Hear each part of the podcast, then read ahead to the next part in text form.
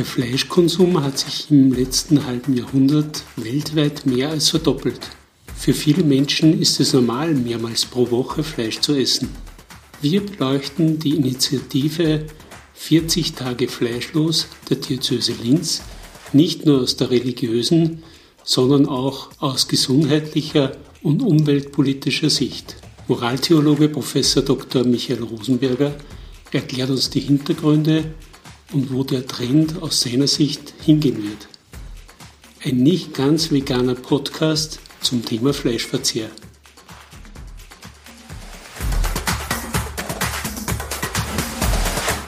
Was Mann bewegt. Ein Podcast der katholischen Männerbewegung zu Themen, die Männer ansprechen.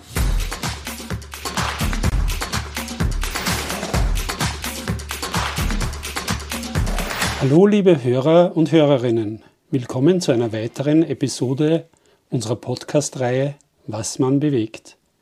Mein Name ist Klaus Mastallier. Ich befinde mich heute in den Räumen der Katholischen Privatuniversität der Diözese Linz. Mir gegenüber sitzt Moraltheologe, Universitätsprofessor Dr. Michael Rosenberger. Schönen guten Tag und danke für die Zeit. Grüß Gott. Heute sprechen wir über ein Thema, das perfekt zur Fastenzeit passt. Der Fleischkonsum hat sich im letzten halben Jahrhundert weltweit mehr als verdoppelt. Für viele Menschen ist es ganz normal, mehrmals pro Woche Fleisch zu essen. Wie viel Fleisch kommt bei Ihnen wöchentlich auf den Teller? Ziemlich wenig, äh, weil ich zu Hause, wenn ich selber koche, überhaupt kein Fleisch verwende. Da lebe ich vegetarisch. Wenn ich eingeladen bin, dann nehme ich das, was auf den Tisch kommt. Das heißt, da esse ich dann auch Fleisch. Und wenn ich ins Restaurant gehe und habe eine halbwegs vernünftige vegetarische Alternative auf der Speisekarte, dann wähle ich diese. Welchen Ursprung und Bedeutung hat die Fastenzeit beginnend mit Aschermittwoch und endend nach 40 Tagen in der Osternacht? Zunächst einmal, die Fastenzeit ist eine Zeit, die auf Ostern vorbereiten will und die 40 Tage der Fastenzeit erinnern an das 40-tägige Fasten Jesu in der Wüste. Also ist auch eine symbolische Zahl, die wir da verwenden. Exakt sind es eigentlich die 40 Tage nur, wenn man die Sonntage wegrechnet. Das heißt, die werden nicht als Fastentage ähm, angesehen, sondern weil es der Sonntag ist, der Ostertag sozusagen, der kleine Ostertag, wird es als ein ähm, nicht zum Fasten verpflichtender Tag betrachtet. Und dann haben wir von Aschermittwoch bis Kar-Samstag einschließlich genau diese 40 Tage. Ähm, der Sinn ist die Vorbereitung auf Ostern. Der Sinn ist einmal im Jahr wirklich versuchen, seine eigene Lebensweise zu erneuern, zu schauen, stimmt das so, wie ich lebe? Müsste ich vielleicht manches anders tun? Sollte ich mich da neu orientieren? Und das Ziel ist natürlich in der Osternacht die Erneuerung des Taufversprechens. Und da soll jeder und jede dann auch wirklich überzeugt sagen können, ja, ich möchte mein Taufversprechen leben und ich habe mich in den 40 Tagen der Fastenzeit auch ernsthaft darauf vorbereitet. Das kann man auf verschiedene Weise tun. Die klassische Trias, die wir in der äh, christlichen Tradition pflegen, ist äh, Gebet, Werke der Nächstenliebe und Fasten. Das bezieht sich auf die Bergpredigt, auf das sechste Kapitel im Matthäusevangelium, wo diese drei Richtungen für die innere Erneuerung angegeben werden. Also Gebet heißt, bewusster beten, vielleicht auch ein bisschen mehr beten, mal schauen, stimmt es so mit meinem Gebetsleben, könnte ich da vielleicht das ein oder andere umstellen. Dann die Werke der Nächstenliebe, ähm, große Aktionen auch der katholischen Männerbewegung und anderer zielen ja darauf, dass man in der Fastenzeit dann auch etwas spendet, etwas für ärmere Menschen tut, Menschen in Not, also da seine Verantwortung sieht und schließlich eben das Fasten, der bewusste Verzicht auf bestimmte Dinge.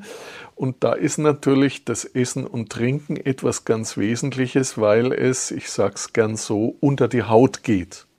Also wenn wir aufs Fernsehen verzichten, ist das schön und sinnvoll. Wenn wir aufs Handy vielleicht mehr verzichten oder aufs Auto, all diese Dinge sind sinnvoll, aber das Essen und Trinken berührt uns noch einmal viel intensiver als diese anderen Verzichtmöglichkeiten und deswegen spielt es beim Fasten äh, eine zentrale Rolle. Im Christentum zählt der Fisch nicht zum Fleisch. Wie ist das genau zu verstehen bzw. in der Bibel gedeutet? Von der Bibel her ergibt sich das überhaupt nicht, ähm, dass der Fisch äh, anders zu behandeln wäre als das Fleisch, sondern äh, Fasten im Ursprung, in den frühen Zeiten des Christentums, war immer ein Fasten, das auch den Verzicht auf fleischliche Nahrung bedeutet hat. Und da war der Fisch mitgerechnet. Das heißt, man hat bis zum 10., 11. Jahrhundert, ähm, wenn man diese 40 Tage gepflegt hat, nicht nur auf jede Form von Fleisch verzichtet, sondern auch genauso auf den Fisch. Dann gab es Schwierigkeiten, weil vor allem das Mönchtum nördlich der Alpen das den ganzen äh, Winter über oder das ganze Jahr über, aber eben besonders auch den Winter über auf Fleisch verzichtet hat. Äh, das kam in Schwierigkeiten weil nicht genügend pflanzliche und vor allem auch eiweißreiche Nahrung zur Verfügung stand. Das ist eben im Süden, in Italien, in Spanien oder in Griechenland anders, wo man auch im Winter viel pflanzliche Lebensmittel hat. Und dann haben, hat man nördlich der Alpen den Papst gebeten, doch das Fasten etwas zu lockern. Bernhard von Clairvaux war da einer der Protagonisten im Zisterzienserorden, der gesagt hat, wir verzichten ganzjährig auf Fleisch, aber wir brauchen den Fisch, um Eiweiß zu uns zu nehmen. Und ähm, das hat man dann eben in die Fastenregeln auch integriert und gesagt, ähm, dann nehmen wir den Fisch als eine Fastenspeise her. War aber, wie gesagt, dem geschuldet, dass wir nördlich der Alpen wenig andere eiweißreiche Nahrung hatten. Das ist heute anders mit den Möglichkeiten der Mobilität, mit den Möglichkeiten der Konservierung von Lebensmitteln, Tiefkühlkost und so weiter. Das heißt, wir haben heute natürlich auch nördlich der Alpen gute pflanzliche Möglichkeiten im Frühjahr und deswegen bräuchten wir eigentlich den Fisch nicht mehr als Fastenspeise. Ja, spannende Antwort, das habe ich selber auch nicht gewusst. Durch einen 40-tägigen Fleischverzicht könnten rund 77 Kilogramm CO2-Emissionen pro Person eingespart werden. Das entspricht in etwa dem durchschnittlichen Stromverbrauch eines Zwei-Personen-Haushaltes. Aber das heißt auch, dass es eine Verhaltensänderung des Einzelnen bedarf. Wie könnte man so eine Verhaltensänderung herbeiführen? Wir wissen, dass Verhaltensänderungen immer auch von äußeren Faktoren abhängig sind. Also rein aus dem guten Willen heraus mit der hehren Absicht, ich möchte jetzt zum Klimaschutz beitragen oder auch ich möchte jetzt zu einer besseren Tierhaltung beitragen. Und die ist nur möglich, wenn wir weniger Tiere halten.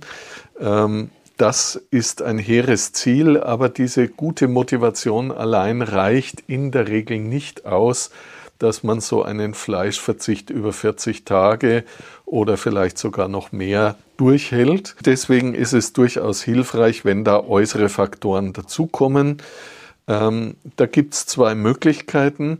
Das eine wäre ein Faktor über das Geld. Wir richten unsere Konsumentscheidungen auch im Bereich der Lebensmittel stark am finanziellen aus. Und das heißt, wir kaufen das, was kostengünstig ist und wir kaufen das nicht, was sehr teuer ist. Wenn man jetzt herginge und würde den Fleischkonsum besteuern, da zum Beispiel eine Güllesteuer drauflegen auf die Tierhaltung, dann würde Fleisch teurer werden. Nur in Klammern gesagt, Holland zum Beispiel hat so eine Güllesteuer.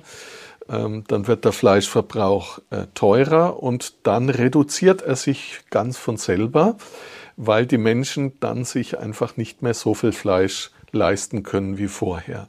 Das wäre also eine Möglichkeit, preislich etwas zu tun.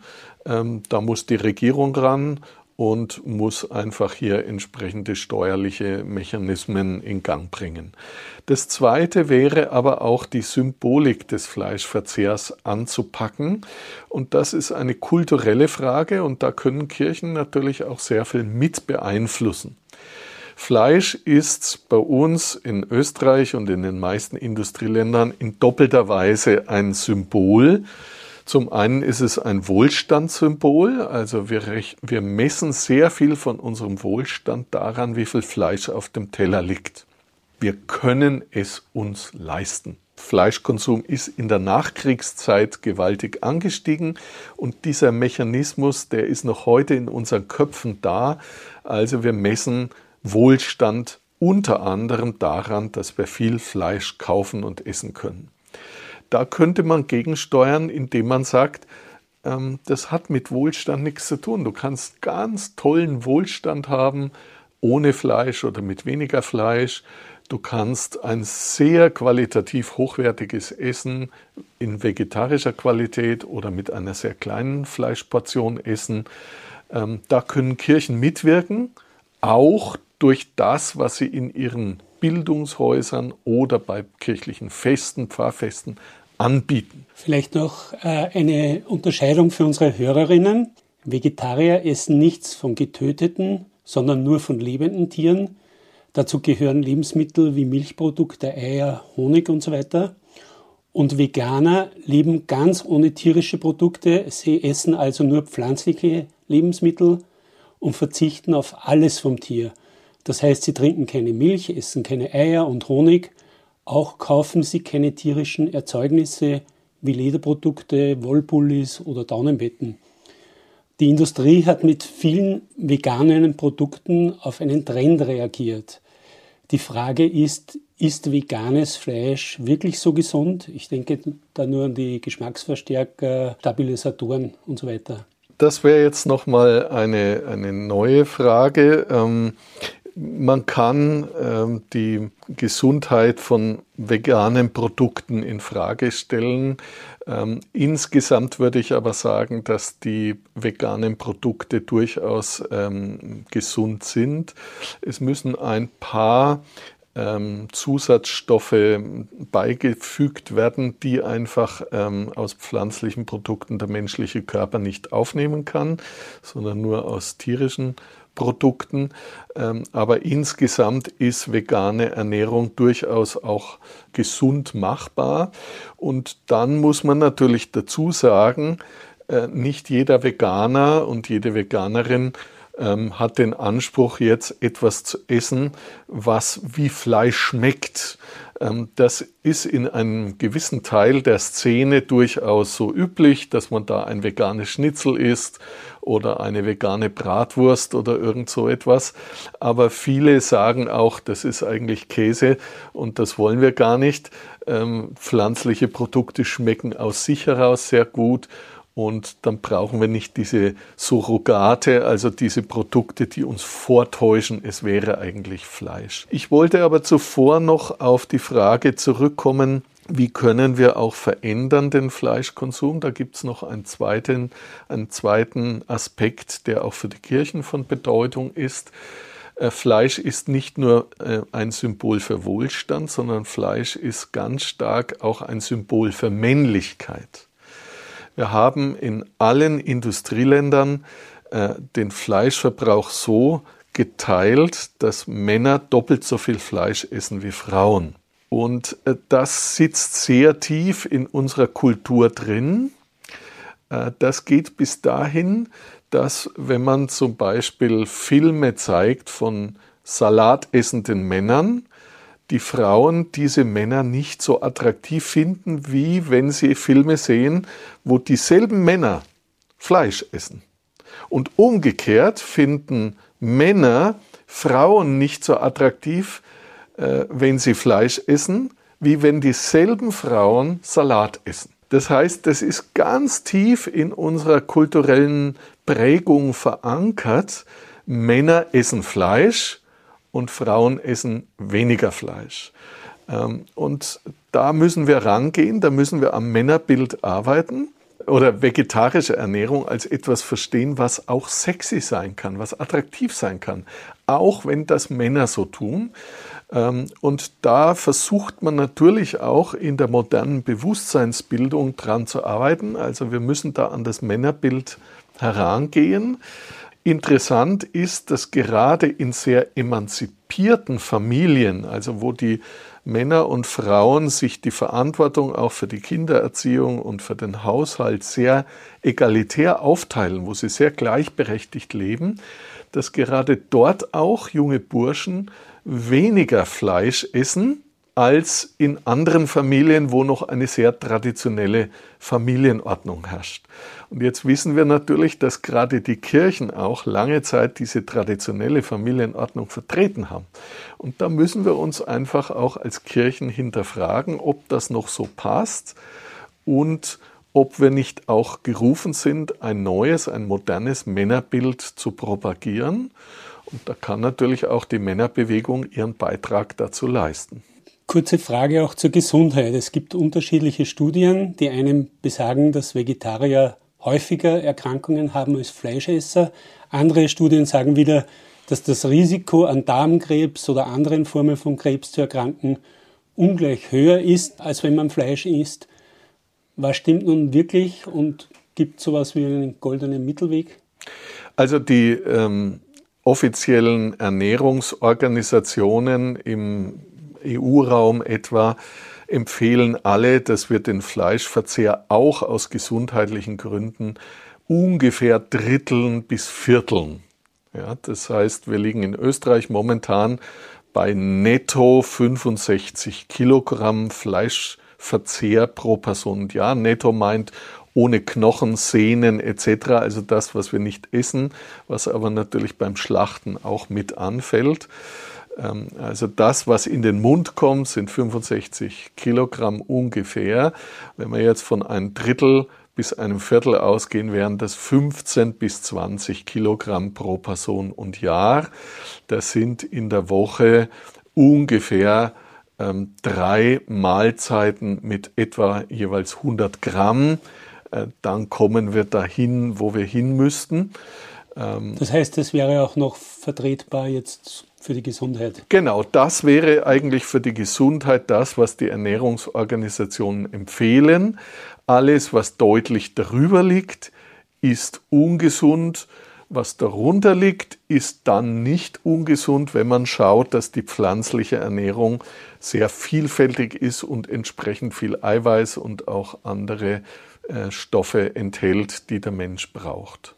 In letzter Zeit protestieren sogenannte radikale Veganer äußerst wirksam auf sozialen Medien gegen die industrielle Fleischproduktion. Da wird mitunter gefordert, dass Fleischfresser, ich sage das bewusst, das gleiche Schicksal wie die Tiere in den Schlachthöfen erleiden sollen. Ist diese Generierung von Aufmerksamkeit zu radikal, wenn Fleischesser als Mörder bezeichnet werden, oder ist es notwendig? Ein Stück weit hat Aktivismus immer auch ein, ein, eine Provokation in sich. Und insofern finde ich durchaus legitim, dass man auch einmal diese Vergleiche, diese sehr drastischen und sicher auch ein Stück übertriebenen, also nicht ganz sachlichen Vergleiche doch bringt, um die Menschen zum Nachdenken zu bringen, um auf Missstände, und zwar grobe Missstände in unserer Tierhaltung und Tierschlachtung hinzuweisen. Ähm, das haben wir bei den Klimaprotesten genauso. Ähm, offensichtlich, wenn man zu freundlich, wenn man zu harmlos daherkommt, zu sachlich daherkommt, dann wird es zur Kenntnis genommen und ad acta gelegt. Und die Provokation, die führt dann doch auch zu einer gewissen Erregung, zu einem gewissen Nachdenken, Diskutieren und so kommt man dann vielleicht doch auch einige Schritte weiter. Also insofern finde ich es durchaus legitim, wenn man das so tut. Rein sachlich gesehen muss man das natürlich dann ein bisschen auf den Boden holen. Aber die Missstände in der Massentierhaltung und in der Massentierschlachtung sind verheerend und sind ganz schlimm. Und insofern brauchen wir da auch massive Veränderungen, wenn wir den Tieren gegenüber gerecht sein wollen. Die Aktion 40 Tage fleischfrei der Diözese Linz ist mit drei Schlagworten untertitelt. Gerechter Leben, gesünder Essen, bewusster Genießen. Können Sie kurz die drei Stoßrichtungen dieser Aktion ein wenig erläutern? Äh, die, äh, zunächst zum Stichwort gerechter Leben. Äh, wir wissen natürlich, dass der Fleischkonsum, den wir in den Industrieländern pflegen, nicht auf die gesamte Weltbevölkerung umlegbar wäre. Wenn alle Menschen auf diesem Planeten so viel Fleisch essen würden wie wir, dann bräuchten wir zwei bis drei Erden, um die entsprechenden landwirtschaftlichen Flächen zur Verfügung stellen zu können. Das heißt, wenn wir wollen, dass alle Menschen auch ein gewisses Maß an Fleischkonsum haben können, müssen wir in den Industrieländern deutlich nach unten gehen. Also das ist eine Frage globaler Gerechtigkeit. Das zweite Stichwort gesünder essen, das haben wir jetzt eigentlich schon geklärt. Ähm, letztendlich ist dieser überhöhte Fleischkonsum, wie wir ihn momentan haben, ungesund, führt zu erheblichen Erkrankungsrisiken, äh, zu höheren Wahrscheinlichkeiten, dass man diese Krankheiten bekommt. Und von daher ist auch vom Gesundheitsaspekt ein geringerer Fleischkonsum dringend angeraten. Und das Dritte, ein bewussteres Genießen. Äh, dazu kann ich vielleicht ein kleines Beispiel auch machen. Ich habe selber einen sehr guten Kontakt gehabt zu einem der Pioniere einer alternativen Tierhaltung und eines alternativen Schlachtens auch. Karl Ludwig Schweißfurt, der in der Nähe von München gelebt hat, vor einigen Jahren verstorben ist. Und ähm, ich habe bei ihm mal bei einem persönlichen Essen, hat er selber das Fleisch angeschnitten und er hat das mit einer solchen Liebe und Achtsamkeit getan, dass man gemerkt hat, er hat dieses Tier, von dem das Fleisch stammte, ganz persönlich gekannt, er hat mit diesem Tier jahrelang gelebt und er hat die Liebe zu diesem Tier noch in den Fleischverzehr hineingelegt und äh, dann eine ganz kleine Fleischportion für jede Person, die am Tisch saß, heruntergeschnitten. Und wir haben dieses Fleisch Bissen für Bissen wirklich auf der Zunge zergehen lassen, ganz achtsam gegessen das heißt für mich bewusster genießen. Wenn ich eine Zeit lang mal ganz aufs Fleisch verzichte, also diese 40 Tage der Fastenzeit, dann kann ich nachher auch viel bewusster wieder wahrnehmen, was steckt eigentlich in so einem Stück Fleisch drin, was schenkt mir da ein Lebewesen von seinem eigenen Leben, von seinem eigenen Körper und äh, dann kann ich das mehr wertschätzen und letztlich dann auch bereit sein, einen anderen Preis für eine bessere Tierhaltung zu zahlen. Was sind die spirituellen Begründungen für die Aktion 40 Tage fleischfrei? Letztendlich ähm, hat Fasten immer einen doppelten Aspekt. Zum einen ist es natürlich mal das Ausprobieren dessen, was ich auch selber leisten kann. Leisten jetzt in Anführungszeichen gesetzt, soll kein falsches Leistungsideal aufgebaut werden, aber was sind meine Fähigkeiten? Worauf kann ich wirklich auch einmal verzichten? Das mal auszutesten, auszuprobieren und da auch nicht gleich zu sagen, ach, das schaffe ich ja eh nicht, sondern ich probiere mal was. Ja? Ich riskiere mal, dass ich vielleicht auch nach drei Wochen scheitere oder mal ähm, ein, zwei Tage sündige in Anführungszeichen und äh, mal daneben liege und dann probiere ich es wieder. Äh, aber mal mir selber auch was zuzutrauen und zu sehen, boah, ich kann ja auch mal 40 Tage auf sowas verzichten. Wir können viel mehr, als wir uns oft zutrauen. Das Wort Verzicht kommt ja bei vielen Menschen nicht so gut an. Was könnten Sie als möglichen Gewinn benennen, wenn Menschen an dieser Aktion teilnehmen? Das wäre genau der zweite Punkt, den ich nennen möchte, nämlich ähm, im Grunde genommen ist Verzicht kein Selbstwert, sondern Verzicht geschieht immer um eines erhofften größeren Gewinnes willen. Und dieser größere Gewinn kann einerseits sein, die Qualität meiner Lebensmittel neu schätzen zu lernen, bewusster zu essen, nach dem Fasten bewusster die Dinge wahrzunehmen, auch bewusster wahrzunehmen, die Vielfalt dessen, was möglich ist.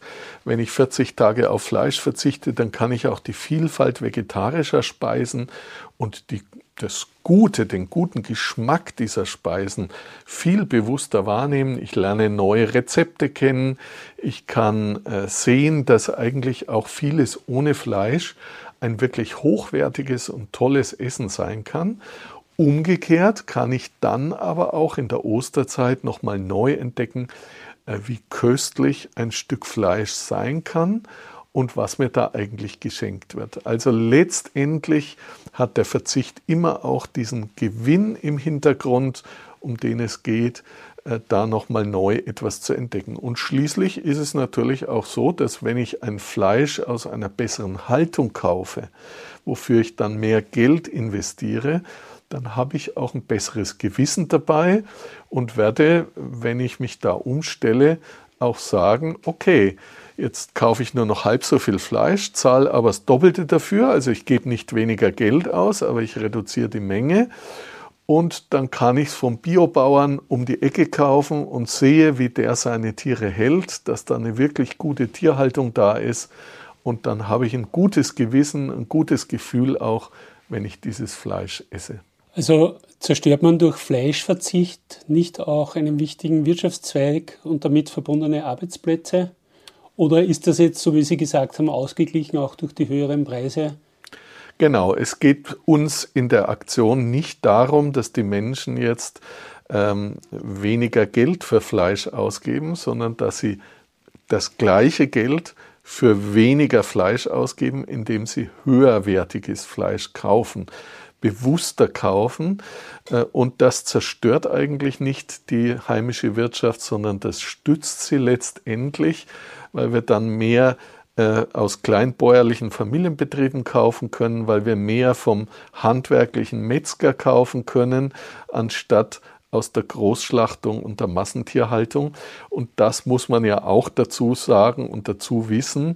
Die Arbeitsplätze gerade auch in den Schlachtbetrieben am Fließband, in den großen Schlachtereien, auf die sich sehr viel von unserem Fleischverzehr konzentriert, ähm, die haben ja miserabelste Arbeitsbedingungen und geringste Löhne. Und das sind eigentlich keine wirklich guten Arbeitsplätze. Das sind oft unwürdige Bedingungen, unter denen Menschen dort arbeiten müssen. Und das sollte man auch mit bedenken. Also man hilft letztendlich niemanden, wenn man das Billigfleisch kauft, sondern man hilft nur, wenn man auch hochwertiges Fleisch kauft, für das man bereit ist, entsprechend zu zahlen. Essen hat ja auch mit Befriedigung von Bedürfnissen zu tun. Wie kann dieses Bedürfnis für Fleischesser erfüllt werden? Im Grunde genommen geht es darum, diese Bedürfnisse, die ich habe, auch mal zu hinterfragen. Auch das wäre ein Effekt von Fastenzeit. Ist es wirklich ein Bedürfnis, viel Fleisch zu essen? Oder ist das nur etwas, was ich mir einbilde, was ich mir so vorstelle, was ich mir vielleicht angewöhnt habe, also eine Gewohnheit, aber die vielleicht gar nicht wirklich ein Bedürfnis ist. Wir müssen ja Bedürfnisse von Wünschen unterscheiden. Wünsche sind kurzfristiges Verlangen, ähm, wo wir sagen, ah, jetzt habe ich Lust auf einen Schnitzel. Ähm, das Bedürfnis ist ja etwas, was viel tiefer liegt und da können wir uns durchaus fragen, gibt es so etwas wie ein Bedürfnis auf Fleisch oder ist es mehr das Bedürfnis auf Eiweißnahrung? Die brauchen wir tatsächlich, die braucht unser Körper, aber einen guten Teil davon können wir beispielsweise mit Hülsenfrüchten auch auf anderem Wege uns zuführen und müssen nicht unbedingt tierisches Eiweiß dafür hernehmen. Spannende Antworten, Herr Dr. Rosenberger. Zum Schluss noch eine letzte Frage. Wo wird aus Ihrer Sicht der Trend hingehen? Also der Trend geht schon in Richtung weniger Fleisch, das kann man deutlich sehen. So ganz zaghaft reduziert sich der Fleischkonsum in den letzten Jahren. Äh, und gerade auch in der jüngeren Generation ist schon ein viel höheres Bewusstsein, äh, Fleischkonsum auch in Frage zu stellen, genauer hinzuschauen und ist die Zahl der VegetarierInnen und VeganerInnen auch deutlich höher, so dass man sagen kann, in 20, 30 Jahren, wenn diese Generation dann auch mal selber Kinder hat und erzieht, dann wird sich das nochmal multiplizieren. Also es wird zu einem geringeren Fleischkonsum hingehen und äh, deswegen macht es auch Sinn, dass sich ähm, die Landwirtschaft, die fleischverarbeitenden Betriebe auf diesen geringeren Konsum einstellen und entsprechend höhere Qualität produzieren. Das sind ja positive Aussichten. Ich sage ganz herzlichen Dank für das Gespräch. Sehr gerne. Liebe Hörer, liebe Hörerinnen, das war wieder eine Episode aus unserer Podcast-Reihe. Dieses Mal war mein Gast Universitätsprofessor Dr. Michael Rosenberger, Moraltheologe an der Katholischen Privatuniversität in Linz. Danke fürs Zuhören Bleiben Sie gesund, Ihr Klaus Mastallier.